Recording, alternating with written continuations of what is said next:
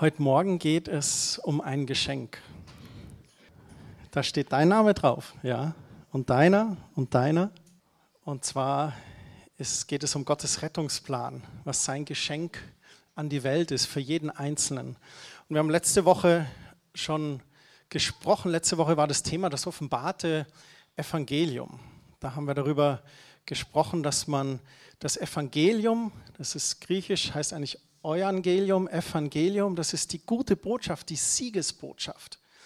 Und das ist die Botschaft vom Kreuz. Jesus ist an deiner Stelle gestorben für deine Sünden und ist wieder auferstanden. Wir haben darüber geredet, dass man im alten Bund sich an ganz viele Gesetze halten musste und versucht hatte, Gott wohlzugefallen. Es war schier unmöglich. Das Gesetz hat eigentlich gezeigt, dass es eine Erlösung von Gott braucht.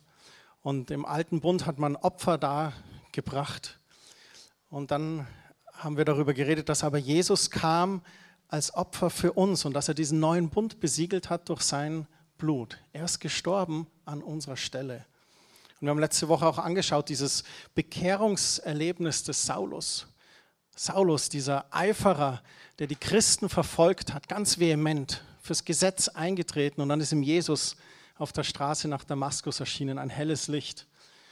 Und so eifrig wie er sie verfolgt hat, hat er sich danach für das Reich Gottes eingesetzt. Großteil des Neuen Testaments hat Paulus verfasst, die Briefe, die wir lesen.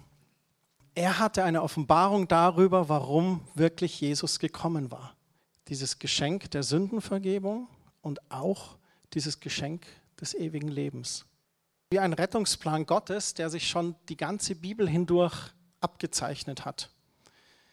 Ich glaube, dass seit Beginn der Schöpfung, dass Gott diesen Rettungsplan in seinem Herzen getragen hat. Im Neuen Testament haben wir dann auch gelesen letzte Woche, wie Jesus das in die Tat umgesetzt hat, schlussendlich. Aber ich möchte mit euch ein bisschen ins Alte Testament schauen und da kurz nur ein paar Highlights anschauen. Weil im Alten Testament siehst du immer wieder Hinweise auf Gottes Rettungsplan. Wenn du ganz zum Anfang gehst, dann das erste Buch Mose, da waren Adam und Eva geschaffen im Garten und sie durften es genießen, die perfekte Schöpfung, nur an diesen einen Baum, da durften sie nicht hingehen. Und sie wurden verführt von der Schlange. Und dann haben Adam und Eva erkannt, ups, wir sind ja nackt. Hoppala. man kennt es so ein bisschen aus der aus der, der, Kunst, dass, man dann, dass sie dann so Blätter davor haben, aber das ist eigentlich nicht das, was Gott gemacht hat, um ihre Scham zu bedecken. Im 1. Mose 3, Vers 21 kannst du nachlesen, dass Gott sie mit Tierfellen gekleidet hat. Und Gott hat seine eigene Schöpfung, die Tiere genommen, Blut vergossen, um ihre Scham, ihre Schuld abzudecken. Das erste Mal, dass das Blut eines unschuldigen Tieres vergossen wurde, um hier etwas zu bedecken. Ein erster Hinweis vielleicht auch auf das Blut Jesu und ein Vorzeichen auf Gottes Rettungsplan.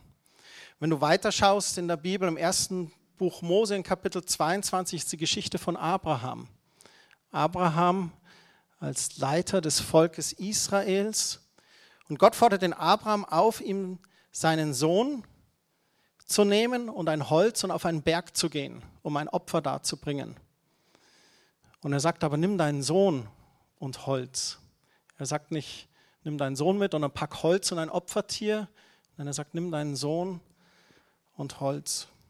Und er ist dann oben auf dem Berg, richtet das Feuer her, bindet sogar seinen Sohn, ist bereit, seinen eigenen Sohn als Opfer herzugeben. Und im Moment, als Abraham das Messer ansetzen will, liest man dann in Kapitel 22, dass Gott ihn aufhält. Er sagt, halt, stopp, Du hast mehr als genug bewiesen, du würdest alles für mich geben. Und als Abraham aufblickt, dann sieht er in der Hecke hinter sich einen Widder. Gott versorgt auf einmal mit einem Opfertier. Und er nimmt den Widder und bringt den anstelle seines Sohnes dar. Ein erstaunliches Bild. Dass Gott das überhaupt fordert, das wäre schon ein Sonntag alleine wert, das zu fragen. Und als Eltern wissen wir, wie kostbar uns unsere Kinder sind, für die, die die Kinder haben. Oder vielleicht habt ihr ein Patenkind ne? oder wird von hinten gestreichelt auf die Schulter. Das ist ja lieb. Und es scheint fast wie ein, wenn du als Leiter des Volkes Israel bereit bist, dann bin ich auch bereit, meinen Sohn zu geben. Und wieder wird Blut eines Tieres vergossen. Dann lesen wir im zweiten Buch Mose über den Auszug des Volkes Israel aus Ägypten. Zweiter Buch Mose, Kapitel 12. Und das ist das Volk Israel in Ägypten und sie sind in Gefangenschaft und Gott möchte sie da rausholen. Und er sagt ihnen, dass sie ein Passalam herrichten sollen. Der Begriff Passa ist ganz interessant. Passa bedeutet vorübergehen, vorbeigehen. Das ist die Bedeutung des Begriffes. Und hat seinen Ursprung hier in diesem Kapitel 12 im zweiten Buch Mose. Und er sagt, nehmt ein Lamm, schlachtet dieses und dann nehmt dieses Blut des Lammes und streicht es an die Türrahmen eurer Häuser. Denn heute Nacht werde ich einen Todesengel schicken, der wird jedes Erstgeborene töten. Aber bei euch wird der Engel vorbeigehen. Das ist die Bedeutung des Wortes Passa. Wenn wir eigentlich Abendmahl feiern als Erinnerung an, dies, an, an, an dieses Fest und als Erinnerung dafür, dass er seinen Leib und sein Blut vergossen hat, eigentlich feiern wir, dass er an uns vorbeigeht. Er zieht uns nicht zur Rechenschaft. Nein, er hat an unserer Stadt die Rechnung beglichen. Ein erstaunliches Bild. Und ein unschuldiges Lamm, das stellvertretend stirbt, genauso wie das Lamm Gottes, das später an unserer Stelle sterben wird. Und es zeichnet sich wie so ein roter Faden durch die Bibel, durch das Alte Testament. Und jetzt fällt mir gerade ein, ich wollte eigentlich nochmal nachschauen, woher diese Bedeutung roter Faden kommt. Das ist ja so eine Redefindung, habe ich jetzt gar nicht gemacht. Und es zieht sich durch die ganze Bibel ein roter Blutfaden. Im Blut liegt das Leben, genau. Da liegt die Kraft und alles. Ohne Blut sind wir nichts. Dort liegt das Leben drin. Und dann gibt es noch die Worte des Propheten Jesaja. Und da möchte ich mit euch gemeinsam lesen, bevor Kerstin kommt und einen zweiten Teil der Predigt heute mit euch anschaut. Und zwar gibt es viele Passagen im Alten Testament von den Propheten, die Jesus immer wieder ankündigen, als Retter und Vermittler, als Person, die kommen wird. Und eine der schönsten Stellen befindet sich im Propheten Jesaja in Kapitel 53 und dort wird über das Leiden Jesu und über die Kreuzigung geschrieben. Und da heißt es hier aus der Übersetzung der Hoffnung für alle ab Vers 3. Er wurde verachtet von allen gemieden. Von Krankheit und Schmerzen war er gezeichnet. Man konnte seinen Anblick kaum ertragen. Wir wollten nichts von ihm wissen, ja, wir halten ihn sogar verachtet. Dabei war es unsere Krankheit, die er auf sich nahm. Er erlitt die Schmerzen, die wir hätten ertragen müssten. Wir aber dachten, diese Leiden seien Gottes gerechte Strafe für ihn. Wir glaubten, dass Gott ihn schlug und leiden ließ, weil er es verdient hatte. Doch er wurde blutig geschlagen, weil wir Gott die Treue gebrochen hatten. Wegen unserer Sünden wurde er durchbohrt. Er wurde für uns bestraft, an unserer Stelle. Er hat unseren Platz eingenommen. Und wir, wir haben nun Frieden mit Gott und durch seine Wunden sind wir geheilt. Jesaja schreibt das circa 700 Jahre bevor Jesus erscheint. So eine weite Voraussicht hat er über ihn. Dann heißt es weiter im Vers 6, wir alle irrten umher wie Schafe, die sich verlaufen haben. Jeder ging seinen eigenen Weg, der Herr aber lud alle unsere Schuld auf ihn. Er wurde misshandelt, aber er duldete es ohne ein Wort. Er war stumm wie ein Lamm, das man zur Schlachtung führt. Und wie ein Schaf, das sich nicht wehrt, wenn es geschoren wird, hat er alles widerspruchslos ertragen. Man hörte von ihm keine Klage. Man könnte meinen, nun, das könnte irgendeine Person sein, die gefoltert wurde, aber dann wird es sehr spezifisch. Vers 8 heißt es, er wurde verhaftet, zum Tode verurteilt und grausam hingerichtet. Die Kreuzigung war zur Zeit der Römer damals die grausamste Hinrichtungsart, die es gab. Es heißt weiter, niemand glaubte, dass er noch eine Zukunft haben würde. Man hat sein Leben auf dieser Erde ausgelöscht. Wegen der Sünden meines Volkes wurde er zu Tode gequält. Man begrub ihn bei Gottlosen im Grab eines reichen Mannes, obwohl er sein Leben lang kein Unrecht getan hatte. Das heißt es auch an anderer Stelle im Neuen Testament, dass Jesus ohne Schuld, ohne Fehler war. Manchmal stelle ich mir die Frage, wie er das gemacht hat mit seiner Mama Maria, der perfekte Sohn. Das können wir ihn fragen, wenn wir ihn eines Tages wiedersehen. Man begrub ihn bei Gottlosen im Grab eines reichen Mannes, obwohl er sein Leben lang kein Unrecht getan hatte. Nie kam ein betrügerisches Wort über seine Lippen. Doch es war der Wille des Herrn. Und für uns, die vertraut sind mit der Leidensgeschichte Jesu, wir kennen es, vor seiner Verhaftung im Garten Gethsemane war er so im Gebet, hat es so stark gespürt. Das heißt, er hat sogar Blut und Wasser gespitzt, so intensiv war er im Gebet und hat gesagt, Vater, wenn dieser Kelch vorübergehen kann, wenn es irgendeinen anderen Weg gibt, aber nicht mein Wille, sondern dein Wille geschehe. Jesaja sagt das hier circa 700 Jahre vorher. Es war der Wille des Herrn, dass er sich hingibt als Opferlamm, der einzige Sohn Gottes, stellvertretend für die gesamte Sünde der Menschheit. Er musste leiden und blutig geschlagen werden. Wenn er mit seinem Leben für die Schuld des, der anderen bezahlt hat, wird er Nachkommen haben. Er wird weiterleben und den Plan des Herrn ausführen. Und das ist erstaunlich, dieser Vers 10. Erstmal diese Aussage, er wird Nachkommen haben. Wie kann er denn Nachkommen haben, wenn er gestorben ist? Und Jesaja spricht hier von den geistlichen Nachkommen, die diese Erlösung durch dieses Opfer erfahren. Und dann sagt er sogar, er wird weiterleben. Ein Hinweis auf die Auferstehung. Am dritten Tage auferstanden von den Toten und sitzt jetzt zur Rechten des Vaters. Er wird weiterleben und den Plan des Herrn ausführen. Man sieht, dass was Jesaja hier schreibt, dass das nicht nur so vage Andeutungen sind. Es ist so spezifisch, so speziell. Und es ist erstaunlich, welche Gabe Jesaja hat, hier so exakt vorauszublicken und zu sehen und diese Dinge zu berichten, die lange nach seiner Zeit geschehen werden. Meiner Meinung nach hat er auch eine geistliche Offenbarung über das bekommen, was kommen wird eine Offenbarung über das Evangelium, über die Siegesbotschaft und dessen Auswirkungen, wo dann im Vers 10 heißt, wenn er mit seinem Leben für die Schuld der anderen bezahlt hat, dann würde er Nachkommen haben. Und diese Nachkommen, die sitzen heute Morgen hier in diesem Raum. Wir sind Nachkommen Jesu. Er hat den Preis bezahlt an unserer Stadt, die Schuld auf sich genommen. In Jesaja 61, Vers 1 da heißt es, die Trauerzeit ist vorbei als Überschrift bei mir. Und das ist eine Stelle, die Jesus später zitieren wird.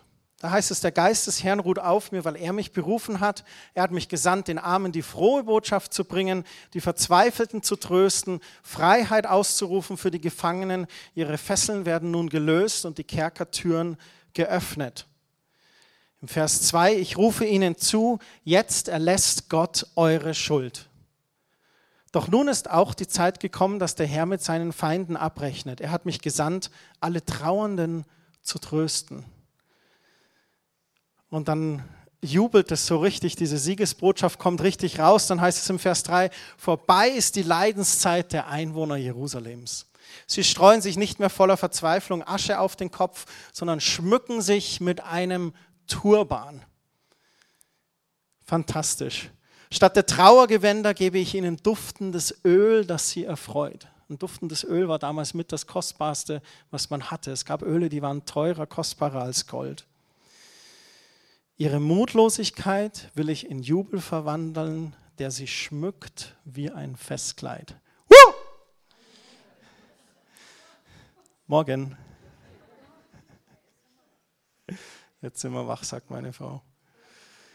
Fast 700 Jahre später steht Jesus in einer Synagoge und liest vor den Anwesenden genau diese Passage in Lukas 1, Vers 22.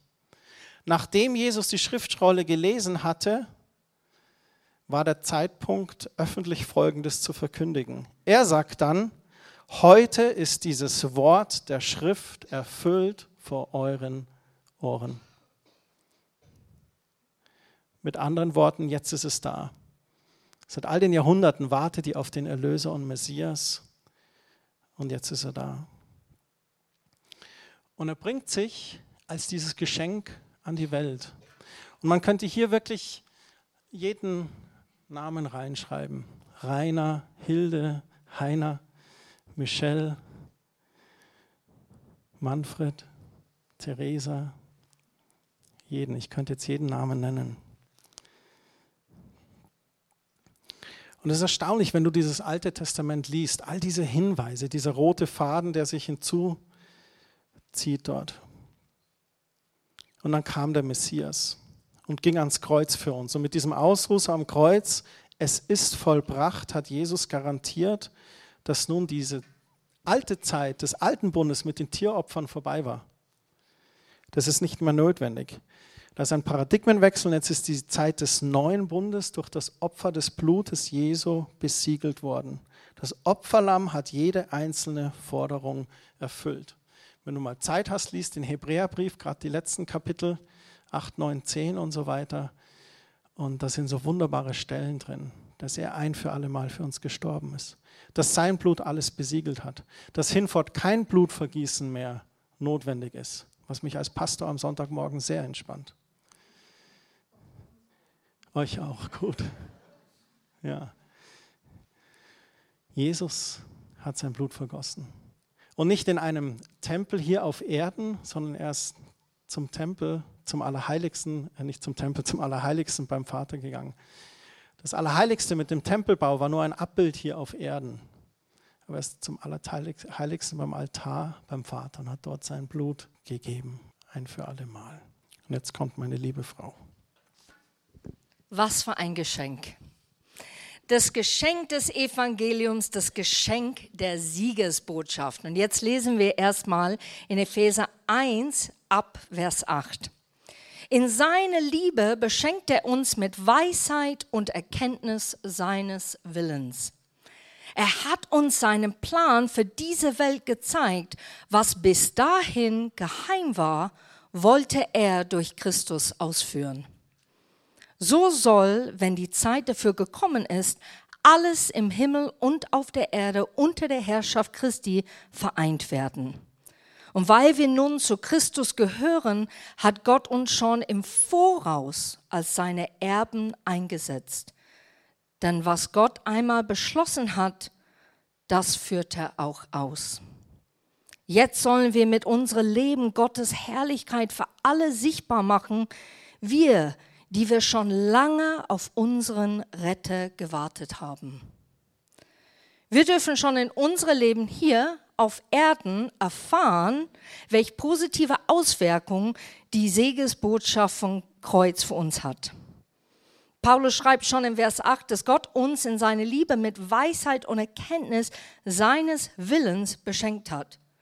Das bedeutet, wir verstehen und begreifen eigentlich, was Gott ist und wie er denkt und seine Weisheit. Ich finde es gigantisch. Ich bete das sehr oft. Ich sage, Herr, ich würde so gern der Gedanken Christi immer wieder anziehen, damit, wenn ich Entscheidung treffe, es ist nicht aus einem menschlichen Impuls, sondern dass ich Entscheidungen treffe, die wirklich göttlich sind, die wirklich direkt von dir kommen, die erfüllt ist mit Weisheit und Einsicht. Gott möchte uns zeigen, welch große Segen er für uns vorbereitet hat. Stell es mal vor, jemand gibt dir das und sagt, hier ist ein Geschenk. Und du sagst, oh, vielen Dank. Also es ist ja, es ist braun, ist nicht so meine Farbe, ein bisschen alt, aber ja, vielen Dank, ja, super. Und du trägst es jahrelang mit. Ich habe ein Geschenk bekommen, ist echt äh, interessant. Ähm, ja. Und dann gehen noch ein paar Jahre. Und irgendwann einmal merkst du, Mensch, vielleicht sollte ich das Geschenk aufmachen.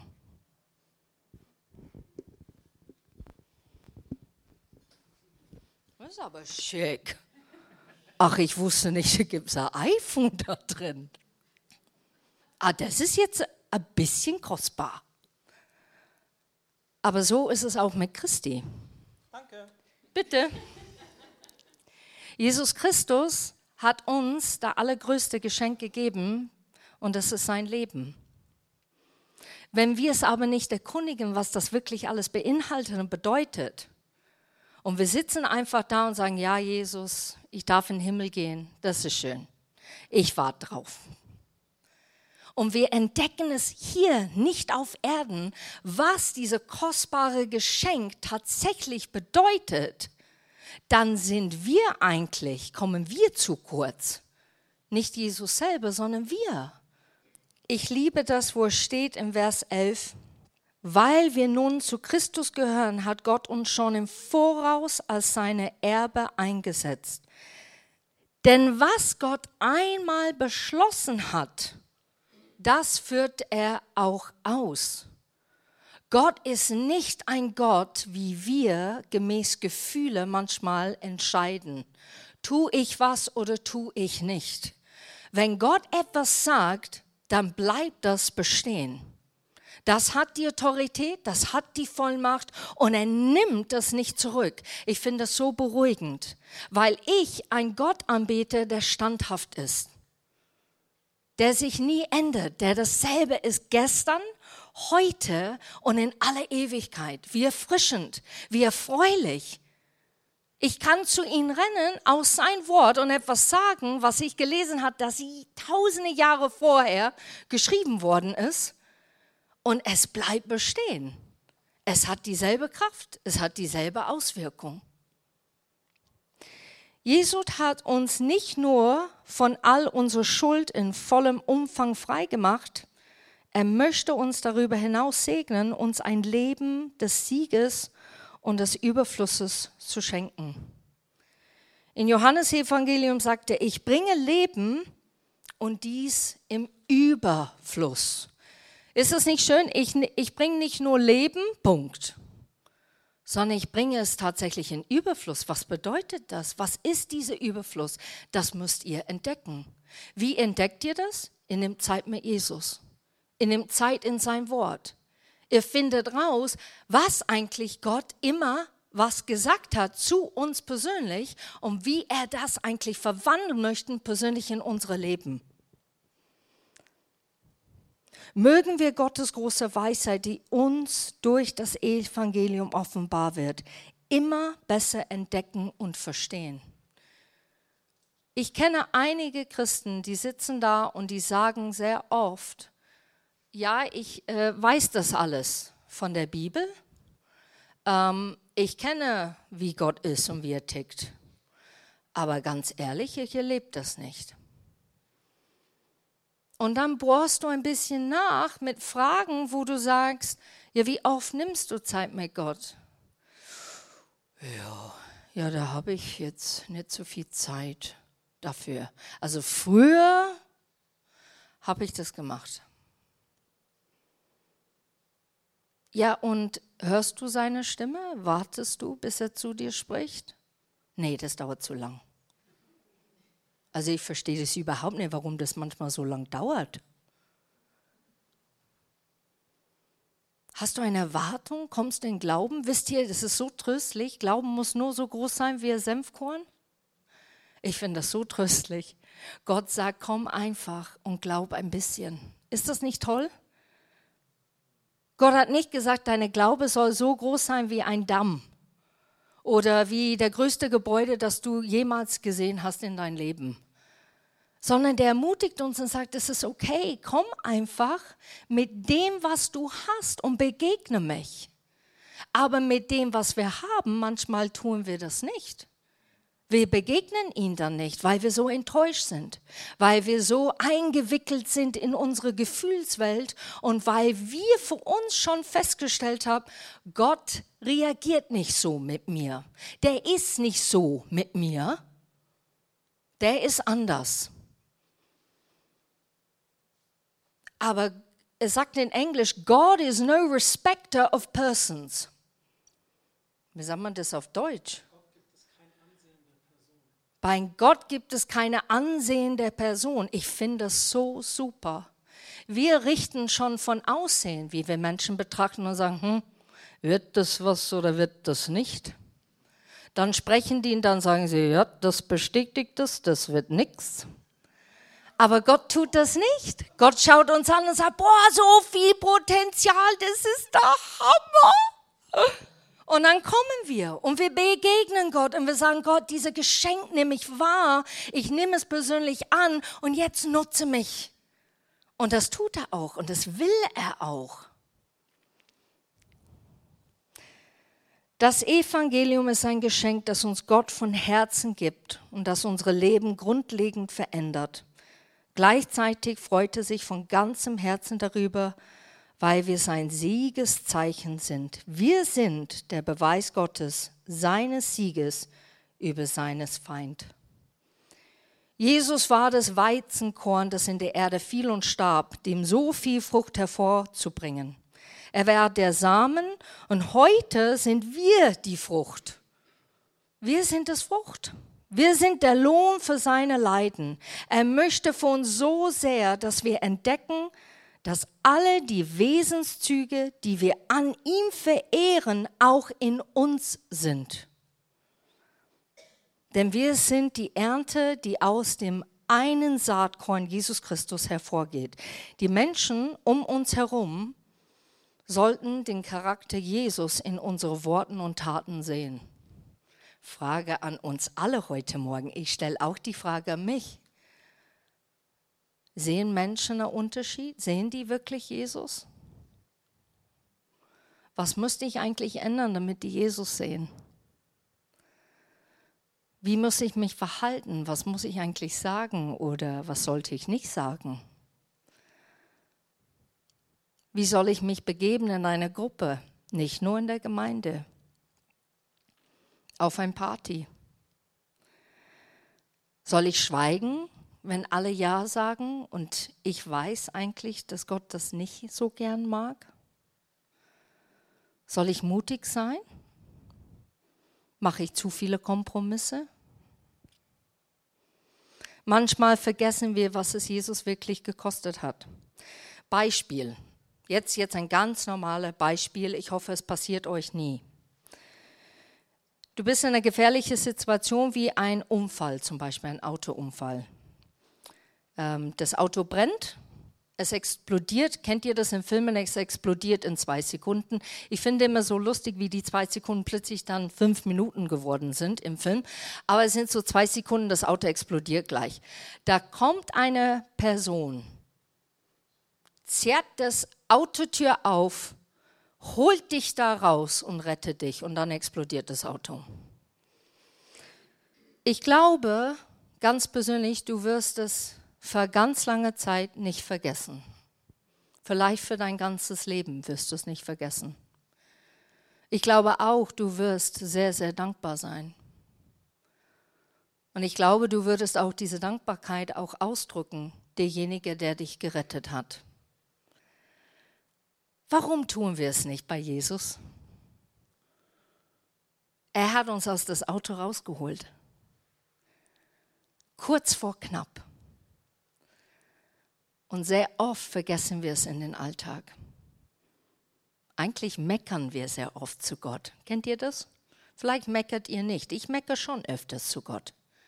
Ich führe so Debatten und Diskussionen, wo es nicht in Ordnung ist eigentlich, weil ich liebe das. Christian hat das mal so ein Bild rausgeschickt. Ähm, ich glaube, das war auf Facebook, wo jemand schreit und sagt: Ich höre dich nicht, sprich zu mir. Und aus den Wolken kommt der Bibel. So wie ich habe schon alles gesagt. Such mein Wort, les mein Wort, erkundige, was ich schon gesagt habe. Sehe, wie gut ich bin und dass ich treu bin und dass ich zuverlässig, aber dass ich auch ehrlich bin und aufrichtig bin. Ich werde dir Sachen sagen, die vielleicht nicht dein Nachbar oder deine beste Freundin vielleicht sagt. Vielleicht deine Familie sagt es auch nicht dir gegenüber. Aber Gott ist sehr transparent. Er sagt uns ganz ehrlich, wenn wir miss, missgebaut haben. Ne? Ich habe das öfters erlebt. Bin zu Gott gegangen, habe missgebaut. Ja. War nicht gut. Ja. Tut mir echt leid. Ist okay. Und so ist Gott. Jesus soll nicht nur ein Beweis für mich sein, sondern ein Beweis dafür, dass ich durch ihn verändert bin und er sichtbar oder erkennbar wird durch mich. Und ich finde es so schön auf Englisch, not just for me, but of me. Nicht nur für mich, ne? nicht persönlich mein Geschenk, ich habe das Handy, das iPhone, sondern was vermitteln wir das Geschenk weiter? Wie vermitteln wir dieses kostbare Geschenk weiter? Möge diese gute Nachricht unser Herz so stark ergreifen, dass auch wir unsere Leben dafür einsetzen, sie andere weiterzusagen. Denn sein Rettungsplan ist nicht nur ein Geschenk für dich und mich, sondern für die ganze Welt. Jesus Christus, wir danken dir, dass du alles auf dich genommen hast. Dass du auf diese Erde gekommen bist, als Sohn Gottes, Mensch wurdest, als Kindlein in einer Krippe, in einem Stall geboren. Du hast hier auf Erden gelebt und weißt, wie es ist. Du verstehst, wie es ist. Trotzdem bist du ohne Sünde geblieben. Drei Jahre bist du durch die Gegend gezogen, hast dir deine Botschaft verkündigt die Botschaft des neuen Reiches, das nicht aus steinernen Mauern, sondern aus fleischernen Herzen besteht. Und dass du dich hingeben wirst. Und dann hast du deinen Worten Taten folgen lassen. Verhaftet, gegeißelt, verspottet, die Straße nach Golgatha gegangen, ans Kreuz genagelt, mit einer Dornenkrone die Seite mit dem Speer durchstoßen, dein Blut vergossen an unserer Stadt. Für uns stellvertretend hast du alle Sünde getragen. Wir danken dir, dass du diesen Weg gegangen bist, dass du dich als Opferlamm zur Verfügung gestellt hast. Und wir, wir haben nun Frieden mit Gott. Du hast einen Weg geschaffen, dass wir als verlorene Kinder wieder zum Schöpfer, zum Vater im Himmel zurückkehren können. Danke dafür. Danke, dass du uns beschenkt hast und hilf uns, dieses Geschenk weiterzugeben. Schenk uns Mut, ein Zeugnis zu sein in dieser Welt. Hilf uns, Salz und Licht zu sein. Hilf uns, einen Unterschied zu machen.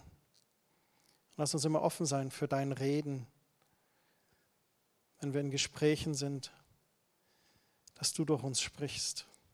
Lass uns offen sein für dein Reden, wenn es eine gute Tat braucht, durch die Liebe sichtbar wird. Und Herr, ich bitte dich um deinen Segen für uns diese Woche. Geh du mit uns, bewahr und beschützt du uns. Sei du uns mit uns in allen Dingen, die vor uns stehen. Begleite uns mit deiner Nähe und mit deinem Heiligen Geist. Leite du uns. In Jesu Namen. Amen.